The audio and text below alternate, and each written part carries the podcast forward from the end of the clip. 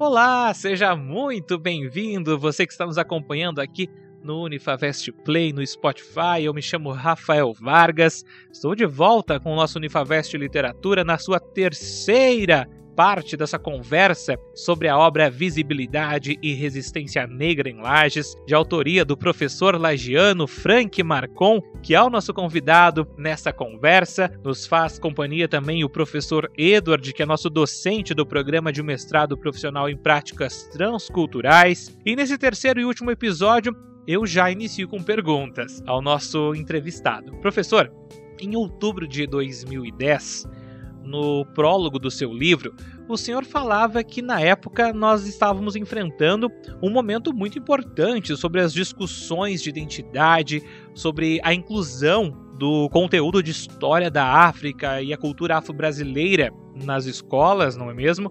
Ainda sobre as cotas, por exemplo. E agora, passados 11 anos desta publicação, desse seu texto, desse seu prólogo, mais do que nunca, essa obra vem contribuindo né, com os debates que a nossa sociedade vem tendo, não é mesmo? Continua sendo importante, né? Acho que em 2010 nós vivíamos um cenário completamente diferente com relação a essa temática, né? Nós vivíamos um cenário em que uh, o reconhecimento de Estado, eu não estou falando de governo, né? o reconhecimento de Estado, que o Brasil foi um país e era um país, e é um país racista, que é, um, que é algo que a gente não pode negar, né? A gente não pode negar. A gente pode dizer, olha, tá, já foi mais, podemos até dizer que já foi mais, né? Eu, eu, apesar de eu achar que hoje, hoje, especialmente, está mais do que já foi em algum momento. Pelo menos está mais explícito está mais explícito, as pessoas estão explicitando mais, sem medo, o entendimento hierarquizador né, sobre a sociedade, implicado pela questão aí das diferenças fenotípicas, raciais, étnicas, é, entre outras. Então, mas nós vivíamos um momento em que as políticas públicas é, elas eram inúmeras. A gente a, a gente vivia um momento em que havia a inserção, apesar de que ela nunca foi completa, do conteúdo de história da cultural afrocultural brasileira e de história da África e em todos os segmentos, literatura africana. Pergunto para vocês do mestrado em letras, se vocês têm contato com, a litera, com literatura ou com, a, com, as narrativas orais, com a oralidade africana ou afro-brasileira, né? A gente poderia pegar o rap, poderia pegar o repente, poderia pegar várias narrativas né, que não são necessariamente africanas, mas poderíamos também pegar aqui o, os griots, né, a oralidade africana através do, dos griots, o funk, Pensando aqui na, na, no quanto a literatura também pode se aproximar né, de muitas formas narrativas que não são narrativas de é, texto literário, e, e, no, e nós vínhamos é, numa crescente nesse processo, assim como o processo de direitos, por exemplo, no caso das cotas, dos quilombos, etc. E em todos esses processos que são hoje consagrados do ponto de vista de direitos, né, porque estão ou na Constituição ou em leis federais, né, que não são mais necessariamente programas de governo, no entanto, eles, eles passaram a, de uma forma reacionária nos últimos governos a perder força financeira, de, força de financiamento, a perder o impulso e serem inclusive substituídos em alguns casos onde há brecha, né? Aquela velha filosofia do passar a boiada, né? A hora de passar a boiada. Então, é, alguns ataques né, têm sido feitos de forma deliberada, a, ataques a direitos já constituídos e consagrados e que são frutos de um debate exaustivo sobre a questão que várias áreas do conhecimento fizeram, mas também vários uh, movimentos sociais fizeram e se envolveram. Né? que é essa questão da discussão sobre a necessidade de políticas públicas para grupos que são, por algum motivo, ou foram vulnerabilizados por algum motivo. É, e nesse caso, eles não são vulneráveis, eles são vulnerabilizados, é um processo de vulnerabilização. E eu me perguntaria em vários, em vários segmentos hoje sobre Lages e região, e até mesmo sobre Santa Catarina, se existe um olhar da historiografia, da sociologia, da antropologia, da economia, da educação. É, na minha época existia, havia, havia pessoas iniciando nesse processo, a Reunilda Aparecida, é, que, que é minha colega, eu conheci em Lages, eu não sei onde é que ela está agora, acho que ela está na UFAM, foi professora aí, estudou sociologia na UFSC, é lagiana, mulher negra, estudou o tema em Lages. A Sônia, que foi me orientando numa especialização de psicopedagogia, enfermeira na época, fez uma pesquisa sobre evasão escolar de crianças e adolescentes negros na, na, na, no processo de, de, escolarização até o ensino universitário. Né? E eu me perguntaria: há, há pesquisas na região hoje, por exemplo, sobre o mundo carcerário, a violência contra jovens negros e negras, é, em, em vários temas, né? A desigualdade socioeconômica, não só de classe, mas também é, étnico-racial, quando se vai para as periferias. É possível a gente visualizar ainda a presença desse racismo difuso, desse, desse racismo nebuloso, né? Que ele não aparece muito porque nós não circulamos nos lugares onde ele está, fato, e esse lugar onde nós estamos é um lugar confortável, que de alguma maneira talvez não deva ou não precise se preocupar muito com esse lugar, porque esse já é um lugar, um lugar de certa estabilidade, certo conforto e certa condição que não nos coloca diante desse desafio, né, da reflexão sobre esse tema. Então, as questões que implicam racismo estão sendo pensadas pela comunidade acadêmica e pela pesquisa em Lages e em Santa Catarina? Né? Essa é uma pergunta que a gente poderia fazer, porque já foram, né? Já foram tematizadas e pensadas e continuam ou não continuam? Ou perdeu-se o interesse? Comentando pontualmente, bem pontualmente, o teu relato agora, Frank, é, eu gostaria de dizer que nós temos sim no programa de práticas transculturais da FACVEST duas, nós temos uma linha de, de, de pesquisa, né, nesse nesse viés sobre literatura africana, enfim. E nós temos um trabalho nesse, nós temos uma um, duas duas uh, orientandas que trabalham com a população carcerária, são professoras da, da população carcerária. Uh, não me lembro o nome agora delas uh, exatamente. Esse trabalho que já está sendo desenvolvido aí há um ano e meio, mais ou menos. Um, um deles eu tenho certeza que foi adiante, o outro não, não me lembro agora se tá, não me recordo em que pé está. E nós temos um outro trabalho sendo encaminhado nesse momento de uma Franciele de ela está se dedicando à vida e obra da escritora de painel em Santa Catarina, né, que ela é uma escritora afrodescendente chamada Maria Júlia Souza de Lis, né, e ela chama o trabalho dela de contribuição direta para acervo educacional do município de Painel, que justamente se trata de resgatar, pesquisar e escrever sobre essa, essa escritora, né. É uma escritora negra? É uma escritora negra que referente ao município diz aqui Painel. no dela. Né? Dona Júlia, como era carinhosamente chamada no município de Painel, nasceu em São Joaquim, 12 de março de 1943, tornou-se cidadã painelense por toda a sua trajetória que teve no município, onde formou sua família e permaneceu até seu falecimento. Né? Então são as coisas estão, né, as coisas estão se movimentando, sim, os relatos continuam acontecendo, apesar né, do, do, do, do, relato negacionista, do relato racista, enfim, tem, tem gente interessada assim em continuar contando outros vieses da história, né? E, e no programa de práticas transculturais nós temos abertura para fazer esse tipo de discussão. Sim. Eu perguntaria por último, de minha parte, né? Falei, o que, que você anda fazendo no momento, o que, que você está se dedicando nesse momento? Tanta coisa.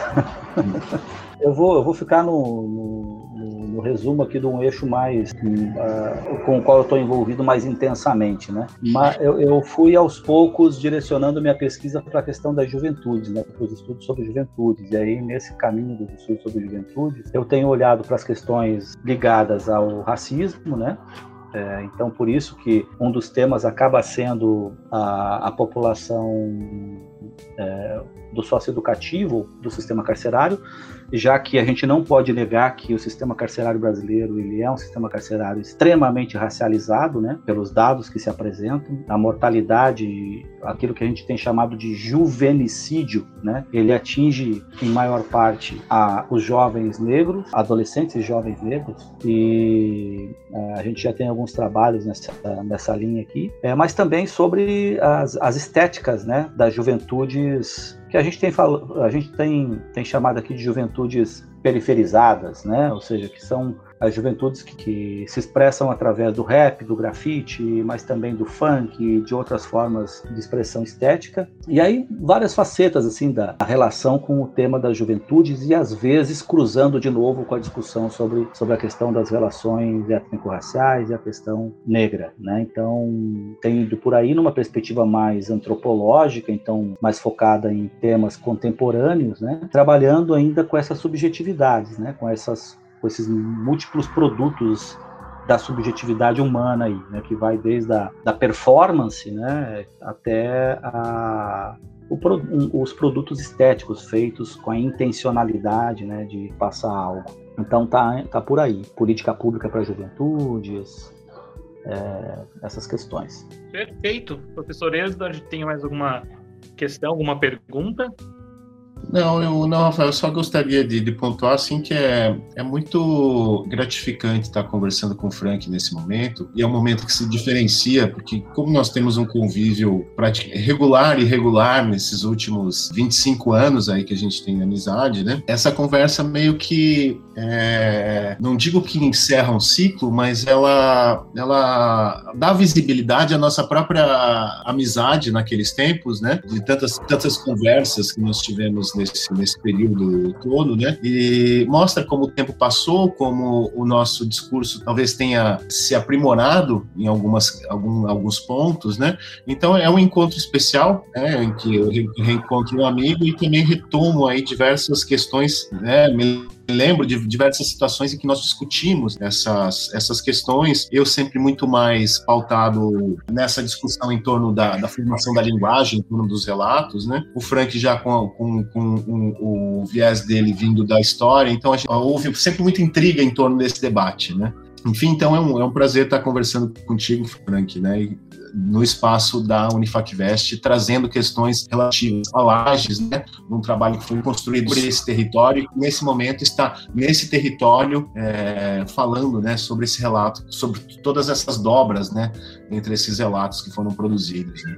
Obrigado, Edu. Para mim também é uma satisfação enorme, primeiro porque falar de Lages é sempre um prazer falar para Lages também, né? A gente sempre tem um carinho muito especial pelo lugar de onde a gente sai, de onde a gente, onde a gente viveu e principalmente onde a gente mantém boa parte dos laços afetivos, né? E Lages, a minha família toda está aí, então é, é, algo bastante significativo para mim nesse sentido. Manter esse contato, esse vínculo e o Edu agora aí estando em Lages também é um, é um outro um, outro elo, né, que, que se, se, fortalece, estabelece também mais numa perspectiva de amizade, mas também acadêmica, né. Mas eu gostaria de dizer também, Edu, assim, é, que das nossas conversas, muitas coisas, né, que hoje são parte dessa maturidade surgiram do bate-papo, uhum. do bate-papo e dessa linha que a gente cruzava, né, quando a gente conversava, que era a linha disciplinar, né. A gente cruzava a linha disciplinar, eu da história para a literatura, te ouvindo muito e recebendo muitas das referências que você trazia com bastante curiosidade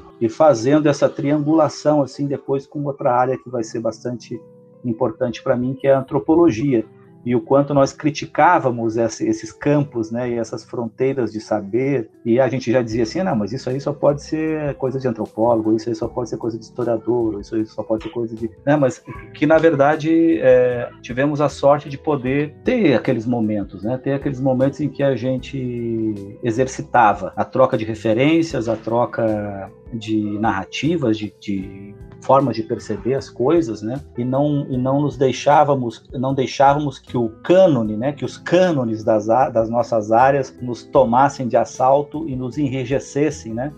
Em termos de, de reflexão, em termos de diálogo. Então, também é uma satisfação muito grande poder estar conversando com vocês, tendo o Edu aí como um dos interlocutores, né? Muito obrigado e obrigado também a, a, a FacVest né, pela oportunidade. Professor Frank, mais uma vez o nosso agradecimento pela sua disponibilidade em estar participando do nosso podcast. Professor Edward, também muito obrigado pela parceria. Temos outros projetos até o final do ano, não é mesmo? Um grande abraço. Um abraço para vocês aí. Até logo. Um abraço. Até, Até o próximo. Então é isso, pessoal. Nossa conversa no Unifavest Literatura dessa vez foi sobre a visibilidade e resistência negra em Lages. É um livro, uma obra do professor doutor Frank Marcon, que é lagiano, especialista na área de história, na área da antropologia e que atua na Universidade Federal de Sergipe. Não esqueça de seguir acompanhando a Unifavest nas redes sociais, dar play nos nossos outros podcasts, porque logo logo tem mais Unifavest Literatura em parceria com o mestrado profissional em práticas transculturais aqui da nossa querida Unifavest. Um grande abraço para você e até a próxima. Unifavest, você no futuro.